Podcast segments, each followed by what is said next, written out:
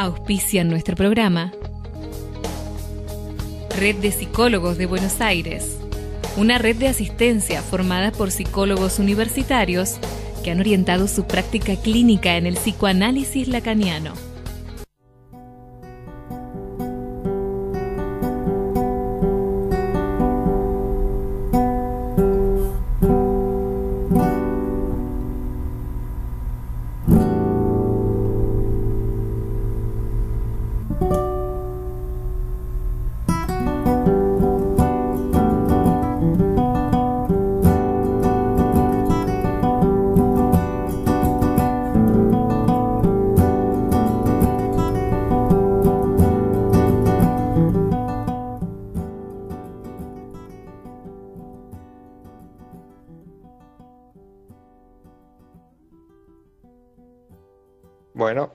Tardes.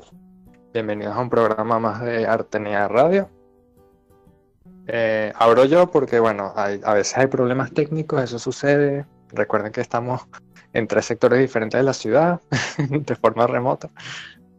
Esperemos que estén bien, que hayan pasado una semana linda, tranquila. Bienvenidos a otro programa de Artenea. Este, le está hablando Emanuel Abraham, conductor del programa, junto a Lucía Viana, profesora de inglés y bueno, licenciada también en literatura.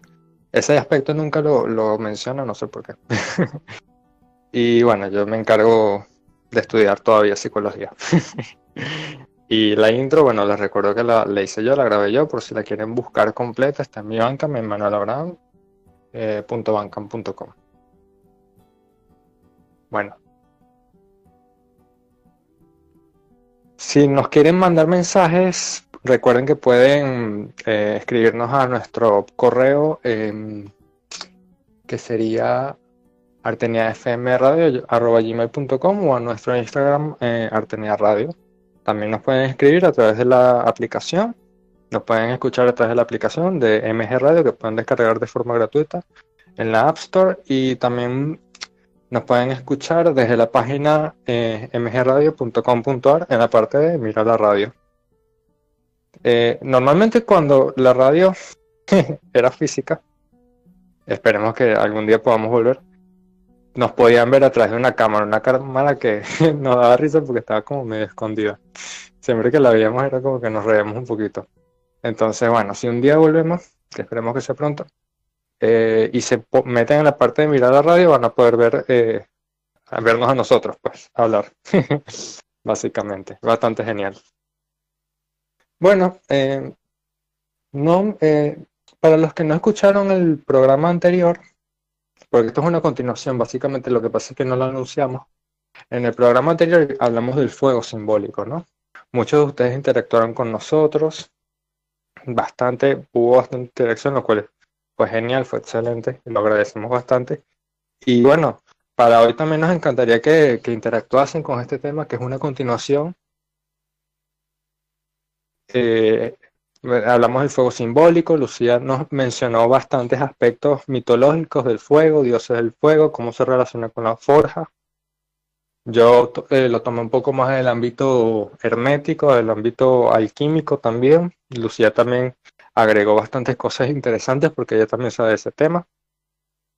Y fue de verdad bastante lindo el, programa. Muchos de ustedes interactuaron con nosotros en cómo el fuego también podía representar un aspecto importante de la energía humana, incluyendo el desarrollo humano. Entonces comentaron cómo en los niños el, fuego representa actividad y es que precisamente cuando tú pones en, un radar algo que está en actividad, que se está moviendo, parece como como con colores amarillos y rojos precisamente, ¿no? Curiosamente. Entonces, bueno, la continuación de hoy la quisimos hacer em, con el, básicamente el contrario del fuego que es el agua, ¿no?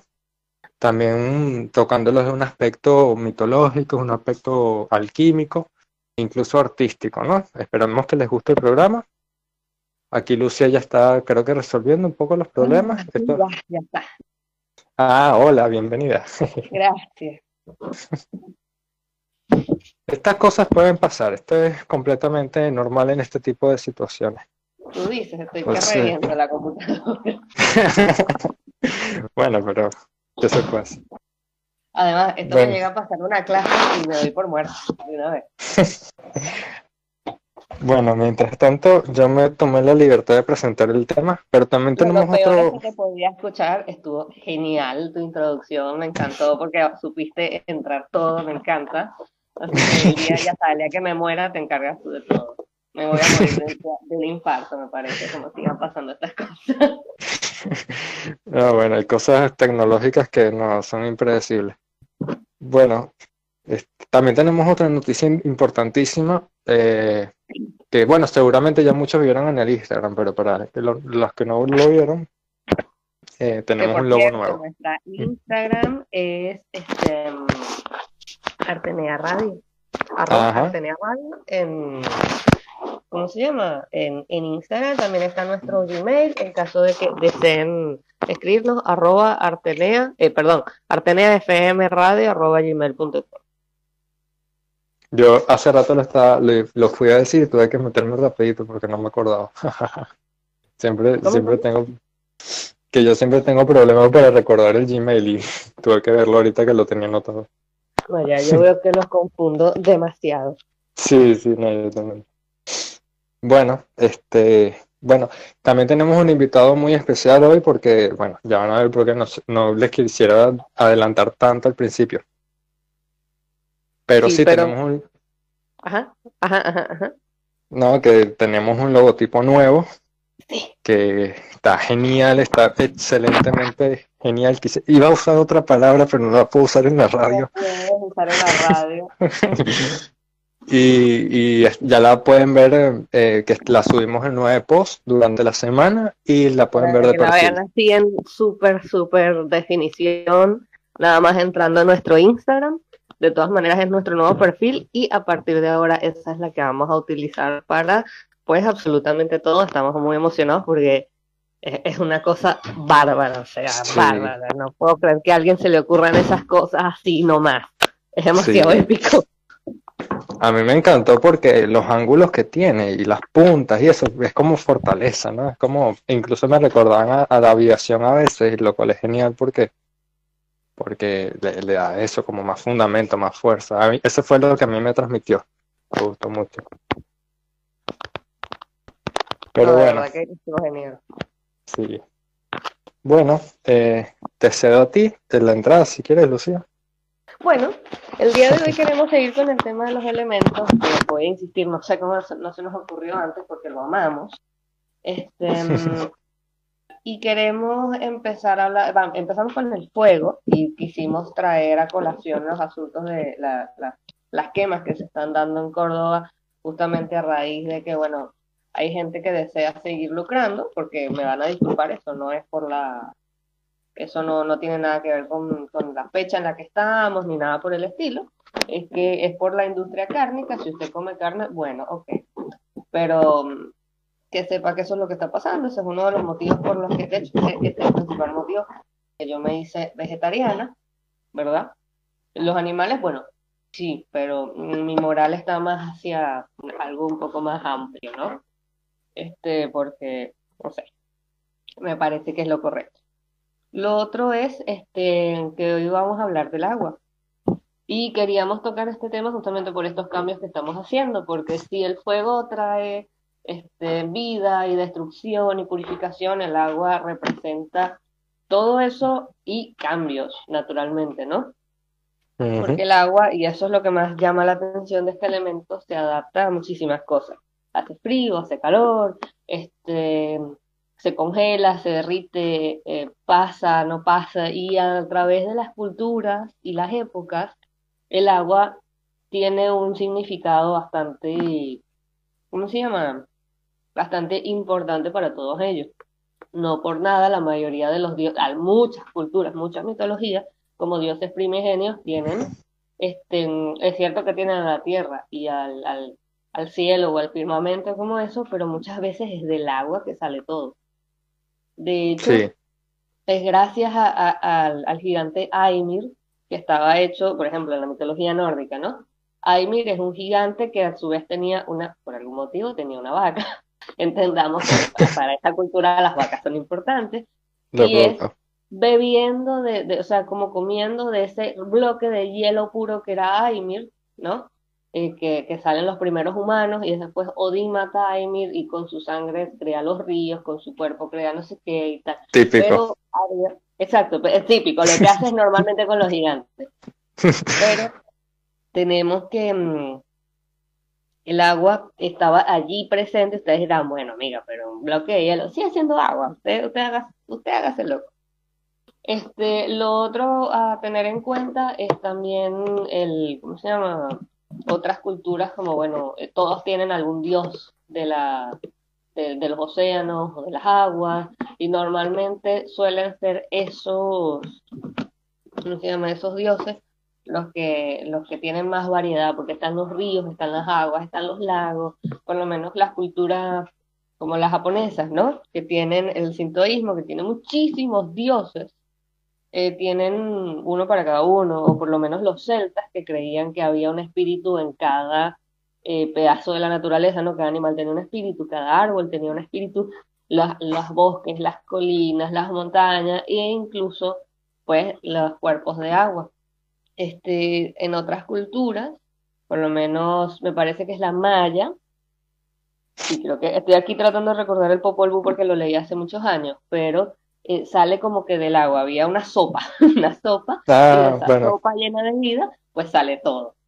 Bueno, es, bueno, sí, sí, sí fue así, el, caldo primigenio, básicamente que parece que se repite en todas partes porque hablamos de caos en la cultura, en, en la mitología griega, por ejemplo, la romana, y la verdad es que nos dicen no todo era caos. ¿Y qué es el caos? No, no había nada, estaba muy oscuro como para ver, pero era una cosa ahí que, que, existía, pues, y podríamos imaginarnos un vacío total, o tal vez un, bueno, un caldito.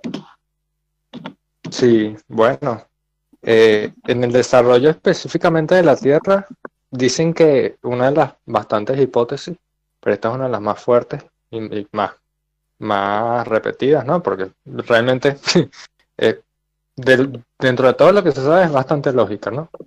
Que el agua llegó a la Tierra a través de meteoritos, imagínate.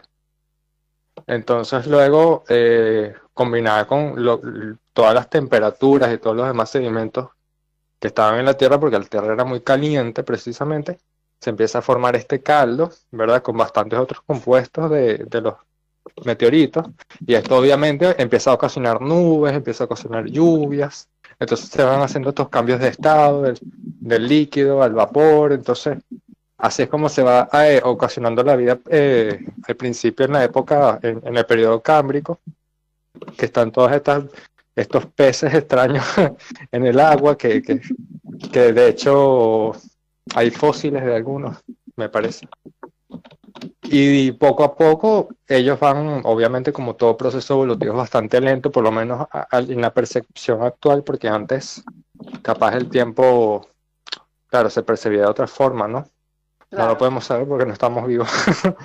Entonces, ellos fueron evolucionando y fueron saliendo del agua esos peces. O sea, ese fue, así es como se relata el, periodo evolutivo, ¿no? O sea, peces que van saliendo del agua poco a poco eh, después de ese periodo y después van naciendo estos animales tan extraños, estas variaciones de, de peces que van sacando alas en aves, poco a poco van siendo eh, dinosaurios, pero se extinguen en un, en un, periodo, luego como que migran los supervivientes, entonces vuelven a desarrollarse vuelven a extinguirse.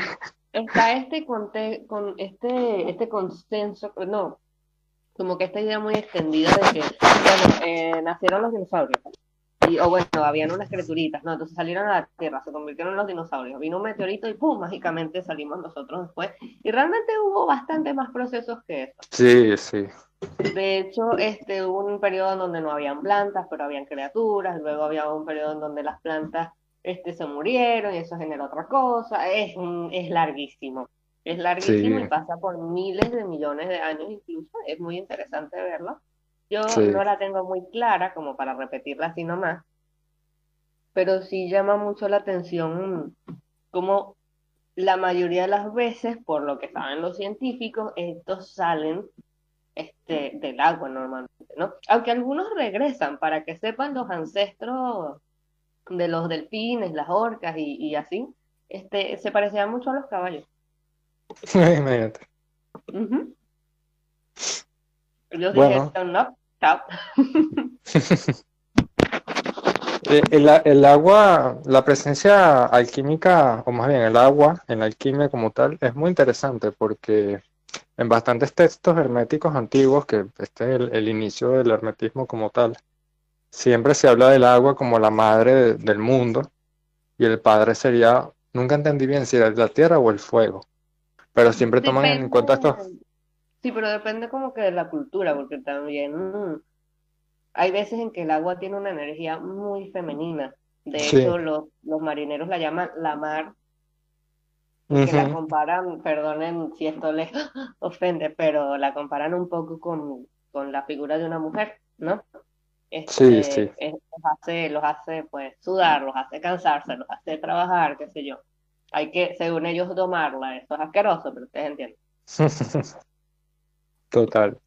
Bueno, y en esos textos, de hecho, también se llega a decir, eh, en la práctica alquímica como tal, que la piedra filosofal se empieza a, dar, o por lo menos la gran obra alquímica, hablando en términos más generales, a partir del agua, de la, de la cristalización de cierta agua que no moja, que eso es como un agua aceitosa que se da. Nunca entendí bien ese proceso, porque claro, esas son cosas que se tienen que practicar realmente, porque las lecturas alquímicas son metafóricas casi en su 100% son críticas, exacto, no es solamente meter, no sé, cositas en un caldero, es también pasar por un proceso eh, psicológico, espiritual y toda la cosa. Sí. Pero, pero sí, esa es la curiosa presencia del agua en la, en, en, la alquimia, ¿no? O sea, viene mucho para purificar. De hecho, en la, en la espagiria, que es una rama medicinal de la alquimia, se habla también de esta memoria del agua de cómo que el agua guarda información a partir de, este comportamiento atómico y molecular. y sí, de hecho ese es el fundamento de la, de la homeoterapia. Creo que así era, sí. Y bueno, nada, la espagiria básicamente la alquimia a base de plantas y agua, pero con otras propiedades obviamente que, bueno, muchas las desconozco porque no me he metido en ese tema. Pero sí, y algo que me parece muy curioso es que muchas de esas prácticas eh, van, o sea, con el agua, van completamente ligadas con la luna, ¿no? O sea, con la hora de la noche, con, eh, los puntos cardinales. Y es que, claro, o sea, es, la luna y la, la, luna es la que regula como todo el comportamiento de los mares. Dicen que también tienen un, eso ya tiene que ver con más astrología, ¿no? Que regula un poco ciertos comportamientos humanos y de Mira, astrología, pero si es capaz de regular mareas, nosotros que somos algo así como 70% agua y somos unas cositas chiquititas, a mí me parece como difícil de creer que no, no es que, no es que yo no creo en la ciencia de cosas, pero o sea, si la ciencia me dice que la luna es capaz de regular océanos y mares, ¿cómo no va a afectarnos que sea un poquito a nosotros? Que somos insignificantes bueno, al lado de esas cosas. Eh, una cosa curiosa con eso, siempre la recuerdo, es cuando una señora una vez que trabajaba en un psiquiátrico, ella es enfermera, ella muchas veces estaba en los turnos nocturnos también, ¿no? De guardia. Y, ella cuenta que muchos muchos pacientes no tenían realmente una ventana como para ver a la luna. Curiosamente se comportaban bastante diferente las noches con luna llena. Y ella me contaba, yo sentía que me, eh, que me estaba mintiendo, que me estaba, no sé, diciendo una historia de terror, pero ella, y, ella me decía, no, no, no, sí, es así, ellos se comportaban diferente en luna llena, y ellos no podían ver la luna, pero ellos no sabían cuando era luna llena, no es como que estaban sugestionados por algo. Qué curioso, ¿no? de hecho, en algunas culturas no tanto antiguas, porque se están rescatando para en, en los tiempos actuales, ¿verdad? Este, un poco de esoterismo, un poco de feminidad, hay rodeado todo eso, se cree que la luna de hecho puede afectar los ciclos menstruales de la mujer. Mm. Que la regula o algo. No me queda muy claro porque yo no estoy muy amigada con esa parte de mí, así que. Bueno, y también es, Bueno, y yo tampoco comento mucho porque, bueno, ajá, yo sé lo básico de ese tema.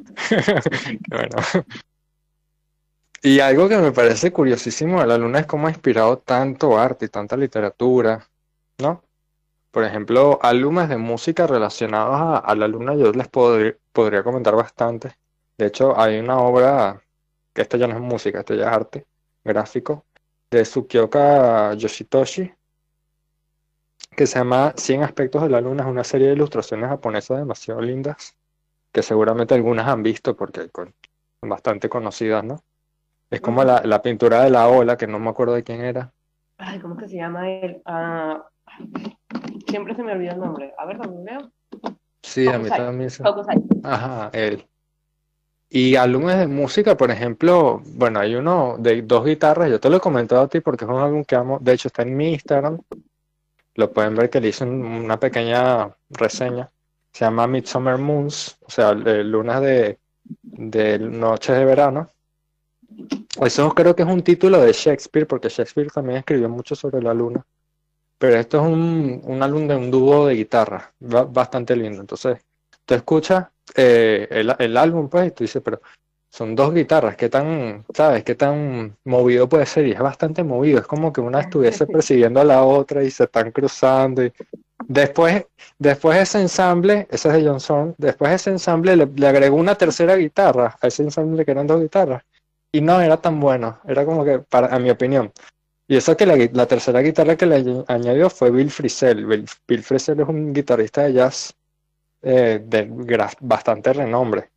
Entonces imagínate, le agregó una tercera guitarra y yo no opino que era tan bueno como esas dos. Entonces, como que la fórmula también era un poco simbólica, ¿no? Dos guitarras, no sé. Y es bellísimo, si lo pueden escuchar, está completa en YouTube.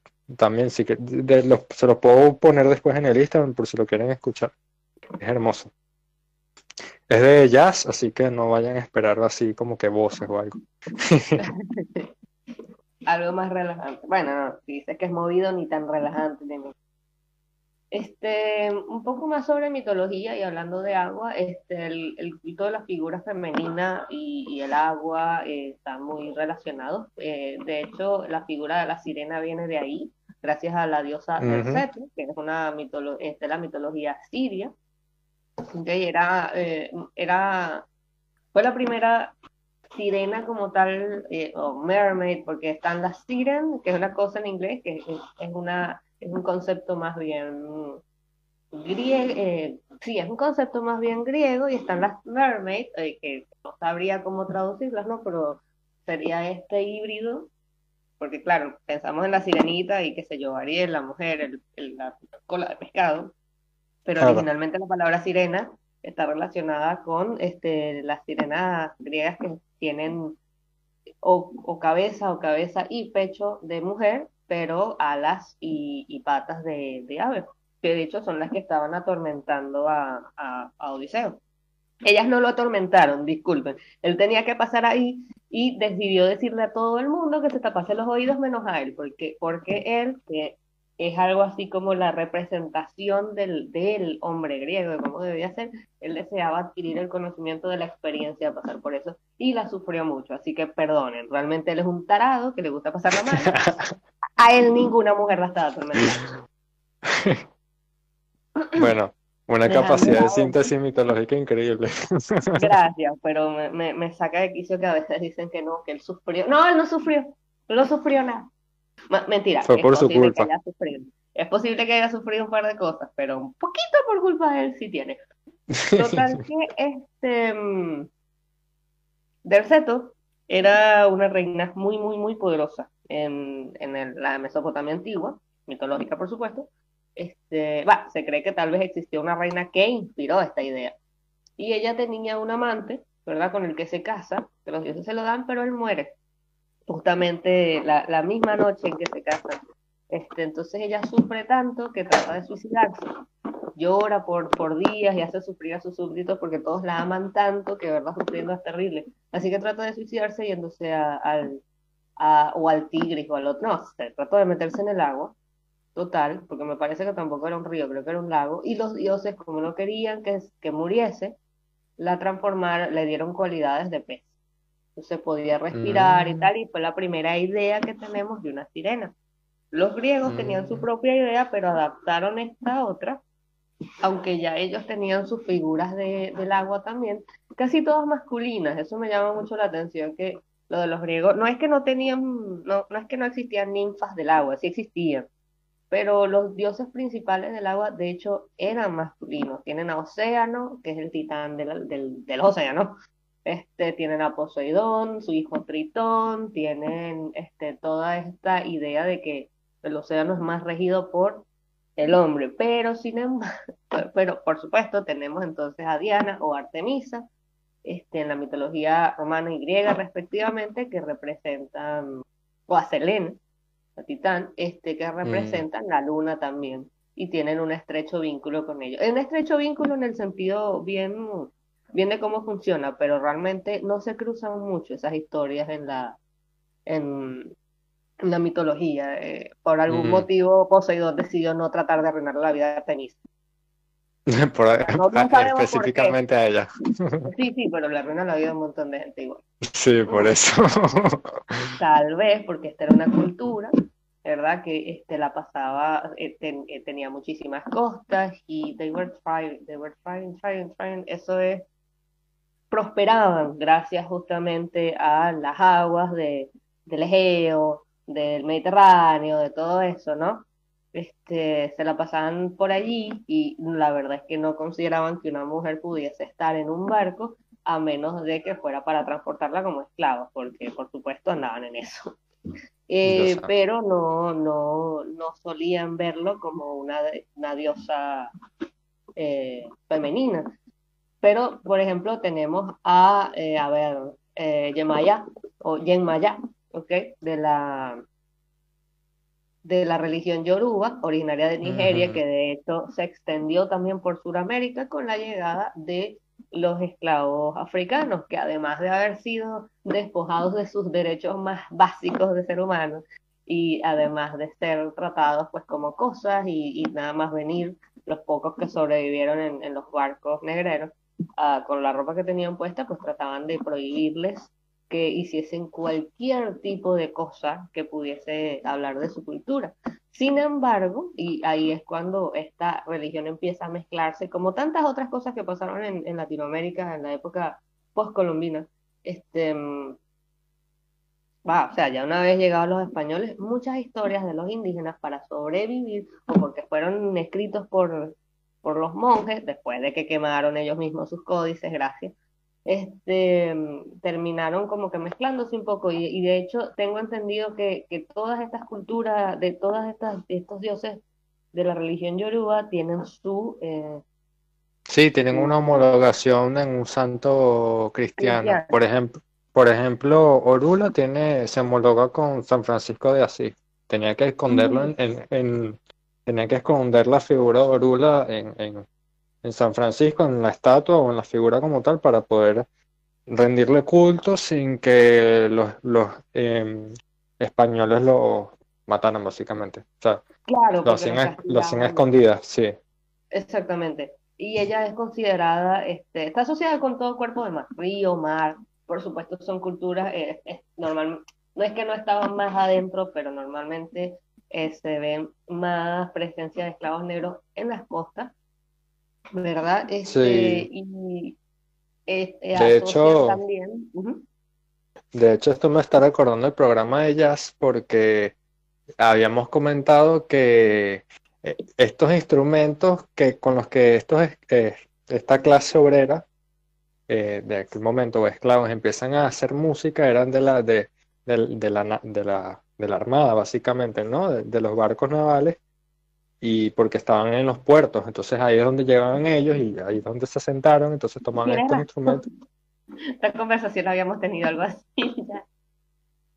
Sí, entonces, fíjate que incluso donde hay agua se crea una población o se crea vida, porque la primera, la, la, primera como tal asentación humana, cuando el humano ya pasa de ser eh, nómada a ser sedentario, o sea, en Mesopotamia, ocurre entre el Tigris y el Éufrates. Y es donde se forma Mesopotamia, que es la actual Irak, básicamente. Y, y, se considera como la primera gran civilización porque antes de eso no hay registro de que hubiese algo de ese tamaño. Exactamente. Porque que no eran tres chozas, eran ciudades enormes con sistemas sociales, culturales y religiosos sumamente establecidos, tanto que de ahí sale el primer sistema de escritura que se conoce. Y también llega... programa cuando hablamos de Gilgamesh. Ajá, es verdad. De hecho, deberíamos hablar, deberíamos tener un programa específico, porque hemos hablado mucho de Mesopotamia, tanto en Gilgamesh como colados en otros programas, pero deberíamos tener un programa específico para Mesopotamia. Si no es que lo hemos tenido. Hay otra cosa que quisiera hablar de la mitología. Esta vez es la mitología artúrica, que no obedece a un pueblo, ajá, un pueblo específico. De hecho, esta idea de, los mitos artúricos, es decir, del rey Arturo, a pesar de que mm. se habla de un Arturo que, vivía en, en las Islas Británicas, de hecho arranca con un monje francés, para que sepan. Don crossover. y este, Excalibur, que no es la espada que saca la piedra, esta es otra, este, Excalibur lo obtiene de la Dama del Lago. Es, es, una especie de personificación del lago, o tal vez sí una diosa que vivía allí, ¿verdad? Que le da a, él entra al, él se va en un, en un bote, ¿verdad? A un lago, y de allí sale una mano, una mujer hermosísima, pero primero de la mano cargando a Excalibur.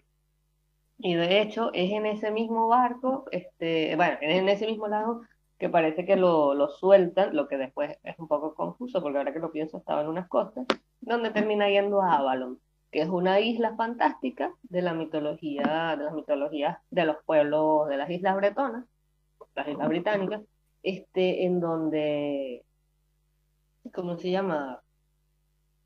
Eh, él, termina como que pasando su eternidad después con, con los dioses de, los, de las hadas. Que de hecho son mm. personajes de, Justamente tú dijiste que Shakespeare hablaba mucho de esto. Bueno, son personajes de Shakespeare. De, ¿Cómo se llama esto? Midsummer Night. Sí, a Midsummer Night, una cosa así. Pero también tenemos eso, este, por supuesto, hay otros, muchísimas, muchísimas otras deidades que tenemos que considerar. Este, no sé, tienen en, en el Japón también hay un montón, eh, pero, y podríamos nombrársela, pero nombrársela así nomás no, no es tan divertido, por está, qué sé yo, Varuna en el hinduismo es el dios del océano, o tenemos a los dragones este, japoneses, chinos y así, que también representan el, flujo del agua, ¿verdad? Este, Amaru, en lengua quechua, este, que también representa el agua, Yakuruna, em, de la, del Amazonas y so on. es increíble, pero por supuesto sin el agua no sobrevivimos, se puede quedarse sin muchas cosas, pero sin agua y oxígeno, eh, chao. Así que sí. estado siempre ahí y se consideran diosas, dioses o, bueno, sí, deidades que traen, traen cosas buenas. Eh, y si traen cosas malas, están asociadas, por cierto, al agua emposada, porque toda el agua que representan estas, estas deidades son, es agua en movimiento constante, ríos, lagos, océanos, mares pero el agua emposada está considerada como algo negativo. Es así. De hecho, es interesante como, como en, la cultura china se ve la interacción del agua con, otros elementos. Por ejemplo, cuando el agua regula el fuego o cuando no es suficiente y crea vapor, cuando, eh, cuando agrieta la tierra o se enloda, cuando humedece el aire o se seca por su ausencia, etcétera. O sea, siempre, yo siempre me pongo a pensar en, yo no, yo personalmente, o sea, aquí estoy completamente hablando de mi, desde mi subjetividad, no estoy este, cuestionando las creencias de nadie. Yo con, eh, con las cuestiones del zodíaco y eso, yo, yo soy, o sea, realmente no, no les presto mucha atención porque me parece que a veces se sugestiona mucho. Pero a mí a veces me, me divierte pensar como cada, cada signo tiene un elemento, entonces veo a dos personas, por ejemplo, y entonces, no sé, una es Aries y otra es, qué sé, qué sé yo, eh, Tauro. Entonces una es fuego y otra es, tierra. Entonces empieza, em, empiezo a, imaginarme cómo el fuego empieza a interactuar con la tierra, cómo la calienta, como, no sé, cosas así, cómo permite que los frutos crezcan o cómo la puede quemar, ¿sabes? O, cómo la tierra puede apagar el fuego, ¿sabes? No sé, es divertido. Y, hay muchos escritos chinos eh, basándose en eso también. Pero yo lo hago por mera diversión. Sí, voy a interrumpirte para que nos vayamos al Ajá, sí. Después vamos a leer los numerosísimos mensajes que tenemos hoy, porque no, no se los pedimos y ya nos están complaciendo con el montón de mensajes. Y le vamos a dar la bienvenida a nuestro, a nuestro invitado. Sí. Bueno, aquí lo dejo con Waterslide de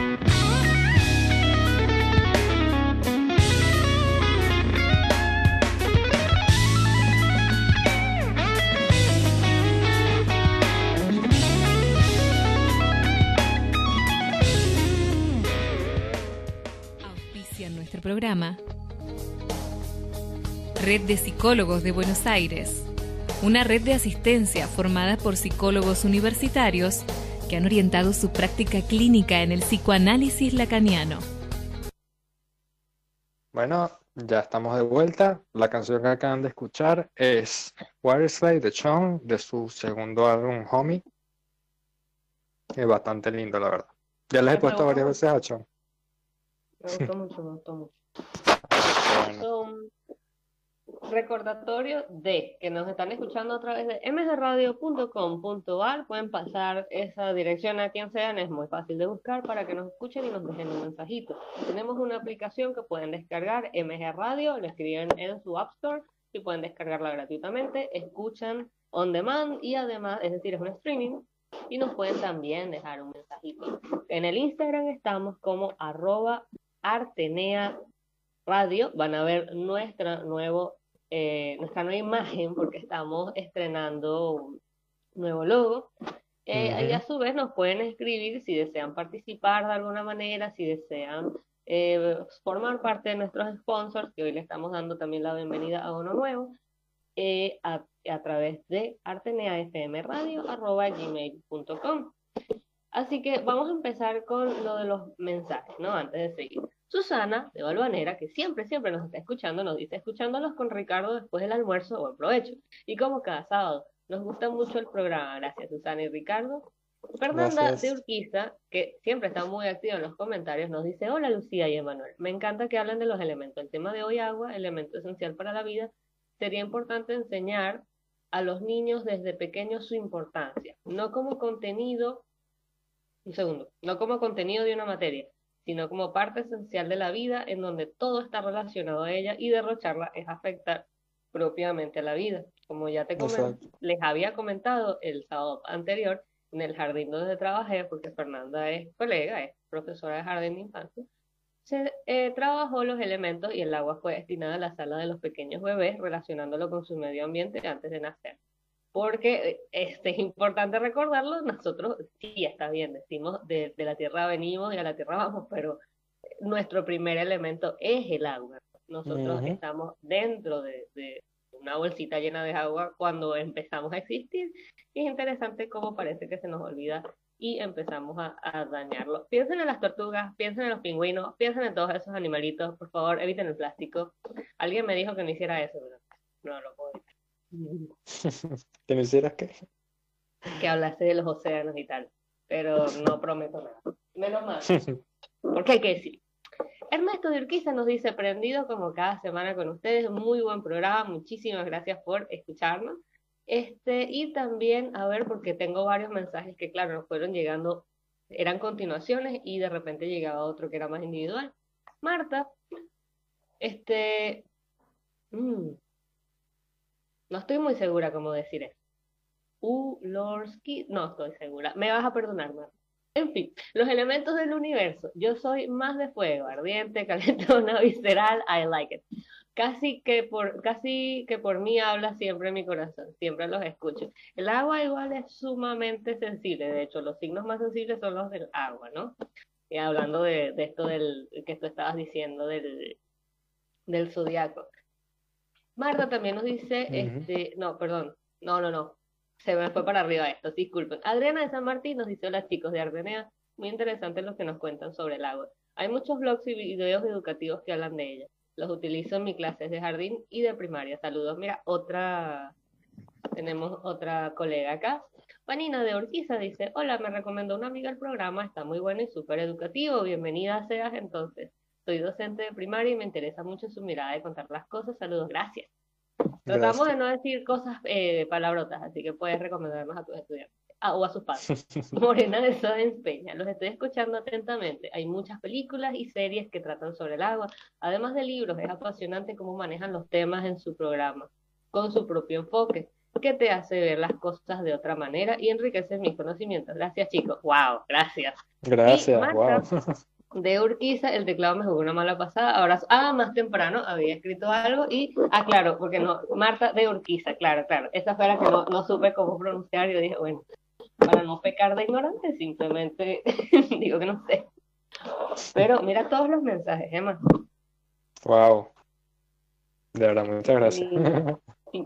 se, quedó un poco sin palabras el amigo. Sí, bueno, de verdad nos encanta, muchas gracias por su mensaje. Bueno. Tenemos acá que ya está el invitado. Roy, ¿nos escuchas? Hola. Hola. Sí. Eh, ¿Cómo estás, mi Hola. hola, hola. ¿Cómo están? Bueno, me bueno, muchas gracias por... Bueno, Ay, hay delay, así que vamos a tener que hacer mini pausas cuando terminemos de sí. hablar. Porque Roy está en España y lo estamos llamando desde WhatsApp. Ajá. Bueno. Sí.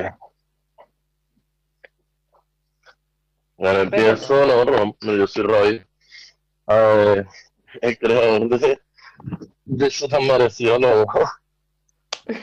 tan merecido, qué bello. ¿Verdad? De verdad, fue un honor, verdad. Siempre es un honor traer la velocidad.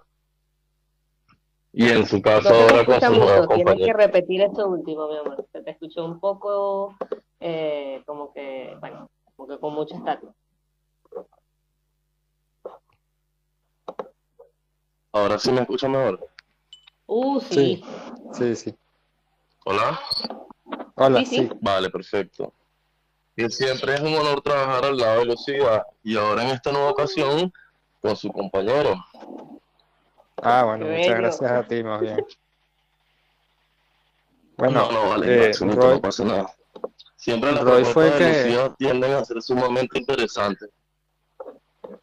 bueno, y, y- y de verdad muchas gracias por la iniciativa, porque así fue de, de- de rediseñar nuestros logos, diseñar más bien, porque fue un diseño bastante genial. Muchas gracias. Él Sí, fue, estábamos vueltos que no locos escuchan. nosotros mirando los, los, Sí, los prototipos. Y yo, oh my God, mira eso. sí, sí, sí, no, no, de verdad que muchas gracias. Eh, bueno, Para formar parte del proceso creativo. Es como que normal, estás en un momento, bueno, por lo menos yo anteriormente que, que he tenido la oportunidad de trabajar con Lucía y hacerle otro tipo de, de para sus proyectos de, de logo, siempre es como que, oye, mira, me parece genial esto, y de repente estás así sentado y, y, y no sé, es más, yo creo que es parte del proceso creativo que te da y, y salen cosas grandiosas como esa. Sí, sí, es así. Tú eres ilustrador, ¿no? No es así. Sí, diseñador gráfico, ilustrador, sí.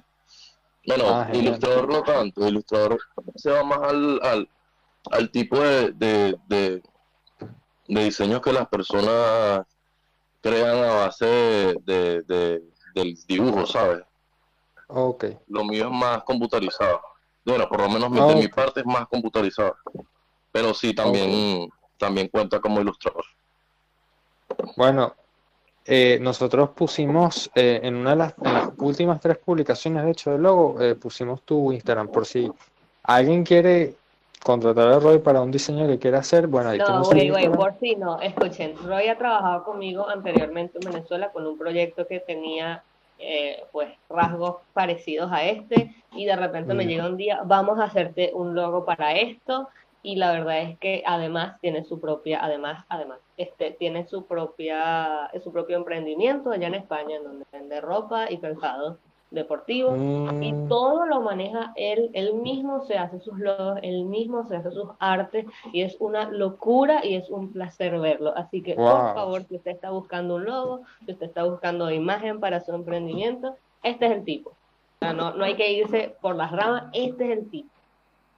Yo lo recomiendo, Gracias, pero con gracias. toda la seguridad de lo que digo. No, es que siempre, siempre que se te- sie- siempre que tú tienes algo nuevo, no sé, a mí me da un choque de creatividad. Yo digo así como que, hey, tengo que hacer algo definitivamente para esto. No sé, es algo que siempre digo. Normalmente cuando siempre tienes algo, alguna idea, como siempre son tan interesantes, el concepto detrás de la idea es muy interesante también. Siempre digo, no, yo tengo que ser parte de, de eso de alguna forma. Y obviamente es la que sé hacer. Qué bello. Por Sí. Dios, qué bello. Gracias. De verdad que me, me inspira mucho eso. Porque significa que lo- algo de lo que estoy haciendo tiene, no es que yo no crea que tenga validez, pero de repente escuchas a gente que quieres y que admiras, y porque Roy y yo somos amigas desde hace muchos años. Y la verdad es que ese tipo de cosas, te, ¿sabes?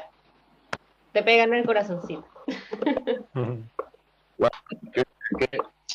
como te, como te explico, eh, el proceso creativo del cual tú formas parte y ha formado parte a de los años que yo he sido partícipe y, digo, wow, es son muy pocas las personas que se atreven a emprender en, en, en este tipo de, de situaciones y tus temas siempre han sido muy interesantes. Ahora, yo soy muy fan, aunque muy poco conocedor, muy fan de la mitología, ya sea griega, ya sea egipcia, siempre, siempre, nórdica, todas me encantan. Aunque en realidad, es decir, nunca me ido tan a fondo y no tengo los conocimientos vastos que tiene Lucía. Es decir, Eso es porque me no tengo encantó el concepto esperar, otra ¿verdad? vez. Me encantó nuevamente el concepto y yo dije, no, por favor, esto se merece algo. Wow, no, no, en serio. Sí, en serio, gracias. Ah, Cuéntanos cuál es tu... Es muy genial, qué- es muy genial. Cuando te gusta el trabajo de el alguien tema- y lo aprecias, ¿Cómo? tú vas a querer, y si, si tú tienes algún talento, vas a querer formar parte de eso. Sí, es Qué así. Mira, mi vida, nos hables de, qué piensas de nuestro tema de hoy, del agua, ¿a qué te remite? Porque me dijiste, no, no me pongas en ese programa porque no voy a dejar de hablar de Avatar. Y la verdad es que no he tocado el tema por para ver si tú lo sacabas. No sé, me enredó mucho en ese tipo de temas. Pero sí, es decir, es una de mis series favoritas, me encanta, la amo, siempre la veo. Desde que salió me he mantenido viéndola, incluso la, la terminé nuevamente hace poco.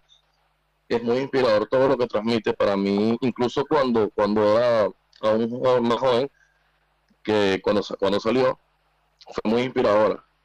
Eh, muchas personas ven ese tipo de, de, serie y tal vez lo ven como algo normal, común, pues, pero existe un trasfondo muy, muy grande en lo que ellos transmiten, que, que tú ves y cuando, obviamente son cosas que tú notas cuando ya tienes cierta edad y mayor comprensión y tú dices, wow, es, sorprendente, ¿sabes? Todas las sensaciones, los sentimientos que, que salen de ti a través de ver.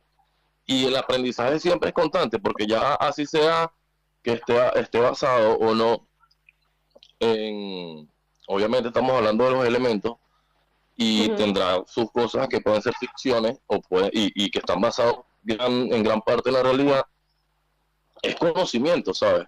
Es conocimiento. Sí. Y eso a mí me encanta, por lo menos. Bueno, Avatar, la forma en la que Avatar eh, aborda el agua como tal, porque no es nada más que, ah, los maestros que manejan el agua, tú te pones a ver algo, cómo Aang tiene que situarse psicológicamente para, para dominar el agua, cómo normalmente tienen que, que, que comportarse, ¿no? Para, o sea, como el agua precisamente, como alguien que fluye, que está como relajado en ese sentido. Sí. O sea, te- la serie claro. realmente te enseña mucho, mucho, metafóricamente, mucho comportamiento elemental y es, es hermosa esa serie. A mí, a mí lo que me, Sí, me en, en- en es que, es lo- los maestros agua son, son los healers, ¿no? Son, son los que se encargan, son los que tienen energía curativa, Ah, pueden sí, tomar el agua ahora, para, sí, para curar. Pero, pero hay un capítulo extraordinariamente bueno en donde Katara, que es la maestra agua local, ¿no? Digamos, este, aprende una cosa que se llama sangre control, porque efectivamente todo tiene Oh. agua. Y así como ella puede, aprende Sí, a curar exacto. con el agua, ella te- pues justamente aprende a controlar o matar, porque podría matar a cualquiera eh, con el agua. Y es interesante cómo crean esa dualidad del elemento tan fuerte. Y es algo que a ella le cuesta muchísimo aceptar, el hecho de que puede hacer ambas cosas. Sí, Sí, eso es lo peor. Ese, este capítulo es bastante sorprendente debido a eso, ya que básicamente ella no quería aprenderlo, pero era tan buena que se le dio solo, básicamente. sí, Y, y, bueno, desde mi punto de vista lo que yo entendí es que la, la, la otra maestra agua, que, que fue la creadora básicamente de eso, esa era su finalidad, hacer que Katara lo aprendiera, quisiera o no. sí, que es, un, es bien traumático como lo, lo plantean, porque justamente la está forzando a hacer algo que va en, no solo que no quiere, Ujú. porque ok, bueno, Anne tampoco quería aprender fuego control, lo tuvo que aprender, pero es el hecho de que, de Claro. que la está obligando a, a enfrentarse con una parte negativa de algo que es muy de ella, porque ella era maestra de agua desde chiquitita, era bastante mala, pero igual era parte de sí misma, y de repente se da cuenta que algo que puede sanar, algo que puede construir, puede arruinar muchísimas cosas también, puede destruir a, a- a puntos que el fuego control no llega a eso. No, no, no, absolutamente no. Incluso eso, eso es notorio en el capítulo en el cual ellos están en la tribu del, mm, no, no, del norte, creo, si no me equivoco, Sí, que es cuando está, es el capítulo de la luna llena, ¿sabes? ¿Recuerdan? No me acuerdo muy bien el nombre del capítulo, que es cuando sí, van, eh, bota todos los de la Nación del Fuego al final, cuando absorbe todo el mar y se convierte en una cosa gigante. Sí, ni cuando el comediante, yo no vi, yo no vi tal magnitud de poder ni siquiera, ni siquiera, que me pareció igual, igualmente brutal, pero mm, mm, para mí fue mejor eso que incluso en la pelea final con el cometa de Sosin, ¿sabes? Ajá. Sí, El hecho de que, La, de la, que la, modalidad se que, hizo uti- una la modalidad que utilizó ahí solamente con, con el elemento agua fue exageradamente brutal. Sí, sí. sí, señor. Es interesante que en ese episodio, de hecho, en esos episodios dicen que el primer maestro, si no me equivoco, el primer maestro agua fue la luna, ¿no? Y es algo bastante lindo. Sí, eso es genial, porque los, ma- los primeros maestros siempre están relacionados Sí. con la mitología, ¿no? Que si los Sí. bisontes voladores, los dragones, de repente, ¿y cuál es el de usted? La luna. La luna La estaba luna. haciendo verde. Y el del fuego creo que eran los dragones Sí, gemelos, los algo así, no me acuerdo. Claro, es como que, ah, no, bueno, sí, normal, pues, me, me encanta tu, tu humildad. Sí, el tuyo es un dragón, sí, el tuyo son los topos, y el mío es la luna. Exacto, el, el fucking Ok, satélite. Exacto. Nada más y nada menos. En dado caso de que una competencia, en dado caso que una competencia, ok, sí, ganaste, tienes el mejor. Vida, tenemos dos mensajitos para ti. Este, va, tres mensajitos, porque de acá nuestro, nuestros amigos de, del, ¿cómo se llama? De nuestro portado técnico y que capitular, nos dice, porque sí, le encantó el capítulo. Este, y tenemos dos mensajes, uno es de Kevin de Devoto, pasen las redes del entrevistado para poder contactarlo por ti. Y Gonzalo Pueyrredón dice, ahí vi el logo y está genial, un capo el entrevistado. Eh, el capo es como, sí, es, es una muy, es, es algo positivo acá, no sabría cómo traducirlo, pero es un, Ujú. es, es un- Sí, yo entiendo, yo entiendo un poco porque no tengo idea de cómo de- del traducirlo. lenguaje. Este, dice qué voz de locutor que tiene, ahí tiene otra salida laboral, así que ya sabes. No, puedo- puedo- tal vez puedo, puedo tener la voz, pero la, la confianza, por así decirlo, no, no, no. Es más, yo los veo a ustedes y yo digo, wow, genial, se les da súper bien. Ah, Amor, pero estás hablando en la radio, ya tú estás hablando en la radio, ya tú estás en la Pero radio. Y yo te veo otra igual, muchas gracias. Cuéntanos de tus redes, cómo te podemos contactar y cómo puede hacer la gente para pedir un diseño o asesoría o algo así. Eh, salgo como Royce Crew Mafia, C-R-E-W Mafia. Eh, en Instagram normalmente es lo que más utilizo afín a eso. Eh, la otra red no, no la doy porque mm, tengo, está ahorita por los momentos está in- eh, debido a que es un proyecto que empezó hace años en Venezuela. Me fue genial que bueno, pero como no se pudo culminar, se va a culminar acá, o mejor dicho, va a reempezar nuevamente desde acá. Espero hacerlo el año que viene, espero hacerlo de manera brutal y ya prepararé algo bueno y la pondré por todo lo alto. Entonces, Obviamente básicamente, esta, a- de momento esta, de ahí la- los llevo a las demás. Muy bien. Entonces les recordamos Royce, R-O-Y-S, Crew Mafia, C-R-E-W, Mafia. Está en Instagram, Roy. Nosotros lo van a escuchar constantemente porque Roy es nuestro nuevo sponsor. Así que todos los sábados o cuando nos escuchen on demand, porque estamos en Spotify y en todos los sitios en donde escuchen su podcast, este, van a escuchar también las redes de Roy para poderlo contactar. Y este sí nos toca ir cerrando y sin embargo no puedo con la felicidad porque no solo es el inicio de una nueva cara para Artenea, un, se ve regio, o sea, nosotros cuando hicimos ese logo sin ver que teníamos antes fue algo así como que corre, corre, algo, tenemos como una semana antes de que arranquemos, tenemos que tener alguna, a- alguna Sí. cosa en las redes. Pero de repente sí. llegaste tú Sí, pero es que desde punto, desde un punto de vista tú lo puedes notar así. Tal vez desde mi punto de vista es muy diferente, porque a pesar de que tú lo veas eh, en cierto aspecto rudimentario, por así decirlo, eh, como lo de ustedes es tratar con mitología, utilizar el sello alfa, a mí me pareció genial, ¿sabes? Es decir, es como que si los pones a los dos de lado a lado y es como un antes y un después, como una evolución, ¿sabes? Mm, sí. Y sí, se ve genial. sí. Se ve genial esa pensamos. transición. A mí no, no me desagrada el otro, pero dije, eh, ¿y si hacemos una evolución de eso? ¿Sabes? Sí. No, no es Bueno. porque tal vez no es necesario, quién sabe. Tal vez. No, claro que no. sí, estás loco. Mira, no sé, pero, claro sí, que es o- necesario. pero sí, si puedes, ¿por qué no? Simplemente, Claro, si no existen más razones, sino si puedes, ¿por qué no? Y ya, me pareció genial como que la evolución de ese logo que tenían a este, que eh, tiene, tiene algunos cuantos algunos rasgos eh, similares al pasado, pero de eso se trata, de la evolución. Sí. Bueno, muchas gracias, Roy. De verdad, muchas Sí. gracias por asistir. Gracias a los escuchas por estar ahí siempre, interactuando, mandándonos mensajes. De verdad, lo apreciamos bastante. Gracias al equipo técnico por hacer esto posible. También, de verdad, no nos hubiésemos imaginado que era posible ni siquiera. Y gracias a ti, Lucy, también. No, no, gracias a ustedes dos, gracias por acompañarnos hoy, este, porque encima tenemos unas cinco horas de diferencia placer. y muy probablemente tú tienes cosas que hacer, pero acá estás eh, y, y, y me encanta. No tengo cómo darte las gracias por todo, por, por el hecho de que nos estás apoyando tanto, o sea, eso No es algo que, que, que jamás No es necesario. De verdad, de verdad no es necesario.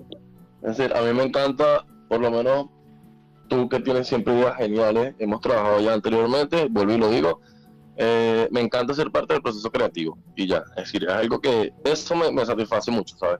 Ser parte del, del proceso creativo de algo que puede, que puede ser muy grande. Eres lo más. De verdad. Bueno, Bueno, también, muchas gracias, también. Espero les deseo lo mejor, les vaya mejor y mejor cada vez. Y son grandes, nada, son grandes, son grandes. Me encantan sus temas de conversación. Aprendo más, en realidad aprendo más de lo que ya sé que no es mucho. Que bueno, pero buenísimo, buenísimo, ¿verdad? Gracias. Bueno. querido. muchas gracias. Muy- Bueno. Cerramos este episodio con mucho amor. Me encanta. Sí, Que tengan una linda semana y nos vemos el sábado que viene. Acuérdense de compartir las redes y el de Spotify. ¿Saben? Es gratis también. Porque sí es gratis escuchar podcast ¿eh? en Spotify, no necesitan pagar nada. bueno, Bye bye. gracias. Hasta luego.